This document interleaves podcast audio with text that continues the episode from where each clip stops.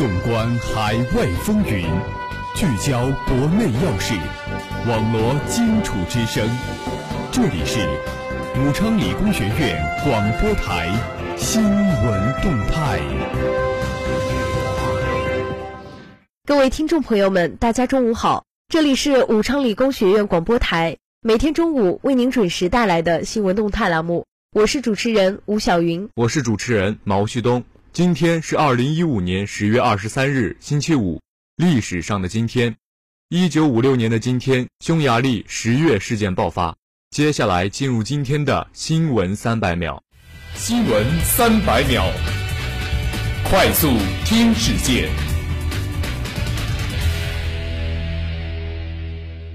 人民网北京十月二十一日电，据美国地质勘探局地震信息网消息。瓦努阿图附近海域，北京时间二十一日五时五十二分发生七点三级地震。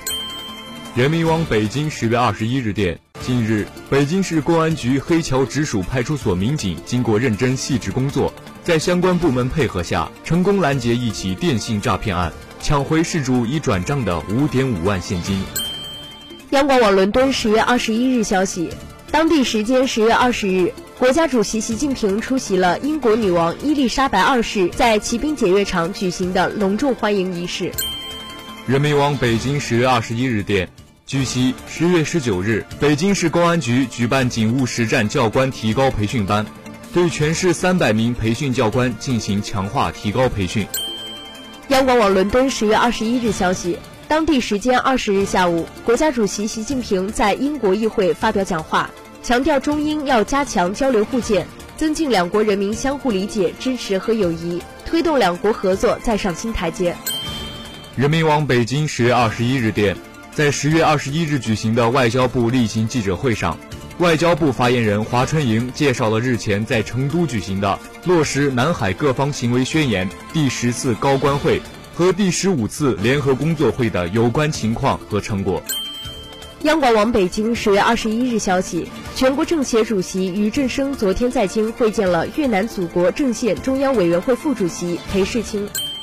人民网十月二十一日讯，据 BBC 报道，刚刚在联邦大选中获胜的加拿大后任总理特鲁多二十日证明，他将撤走参与多国部队针对伊拉克和叙利亚目标空袭的加拿大战机。央广网海口十月二十一日消息。海南省“十二五”一号重大基础设施工程和民生工程西环高铁项目预计今年年底建成通车，与东环高铁相连，形成目前全球唯一的环岛高铁。届时，海南将形成环岛三小时交通圈，实现全岛通城。人民网悉尼十月二十一日电，近日，中国首家房地产企业海外联合体邀请近百名商界人士探讨推进布局澳大利亚地产的计划。央广网北京十月二十一日消息，据中国之声央广新闻报道，日前，中央全面深化改革领导小组审议通过了深化国税、地税征管体制改革方案。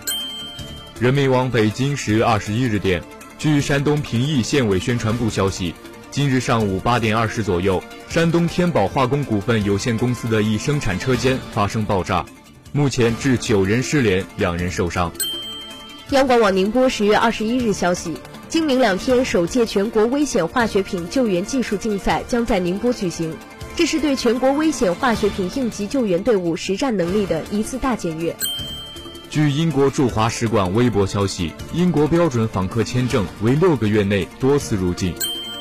央广网北京十月二十一日消息，国务院近日印发关于推进价格机制改革的若干意见，其中对于宽带网络提速降费、电信资费行为也提出规范意见。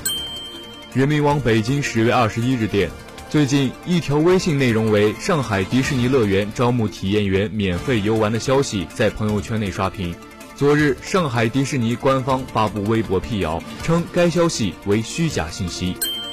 央广网北京十月二十日消息，记者从中铁一局获悉，由该局承建的哈加铁路胜利隧道于今日七时十八分实现全隧贯通。这是哈加铁路全线第一个实现全隧贯通的隧道工程。人民网十月二十一日讯，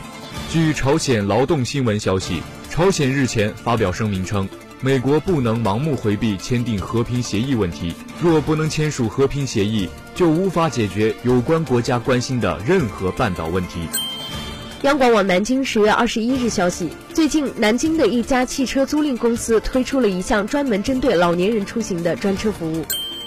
人民网悉尼十月二十一日电，日前，澳大利亚新南威尔士州独立价格和监管仲裁机构发布针对各地方政府是否适合运营独立的评估问题，称目前新州近三分之二的市政府不适合未来发展需求，其中对悉尼市政府的评估结果备受关注。热点聚焦，聚焦热点。首先，让我们来共同关注国际新闻：韩朝离散家属团聚，时隔六十年相见会面所成泪海。人民网十月二十一日讯，据韩媒报道，第二十次朝鲜离散家属团聚活动的第一轮团聚，二十日在朝鲜金刚山离散家属会面所启动。这是去年二月之后，时隔二十个月首次举行的团聚活动。三百八十九名韩方离散家属与身在朝鲜的一百四十一名亲人，时隔六十余年得以团聚，会面所变成一片泪海。韩方离散家属中年纪最长者为金南圭和全无锡老人。韩方离散家属中年纪最长者有三位，同为八十八岁。韩国统一部表示，此次团聚活动将分两轮举行，第一轮从二十日至二十二日。第二轮从二十四日至二十六日。法新社报道称，这些焦急等待团聚的离散家属多为老人，在接下来三天里，他们将有六次和亲人互动的机会，每次相聚的时间只有两个小时。不过，对于渴望团聚的他们而言，每一次见面都格外珍贵。八十四岁的李顺圭与丈夫已经分别足足六十五年，她激动地说：“我不知道这是做梦还是真的，我终于可以见到我的丈夫了。”李顺圭的儿子吴章军也兴奋地表示：“如果见到爸爸，我一定紧紧抱住他们。”七十五岁的崔景顺由于行动不便，坐着轮椅等待和哥哥团聚。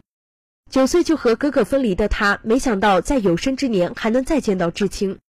我没想到他还活着，但我接到了通知，说他想见我。到现在我都不敢相信这是真的。接下来，让我们共同关注国内新闻。第六届中英互联网圆桌会议在伦敦举行。本报伦敦十月二十日电，主题为交流、合作、互信的第六届中英互联网圆桌会议十九日在伦敦举行。中英两国官员、互联网企业高管、学术机构专家等围绕如何推动两国在数字经济领域合作的问题研究。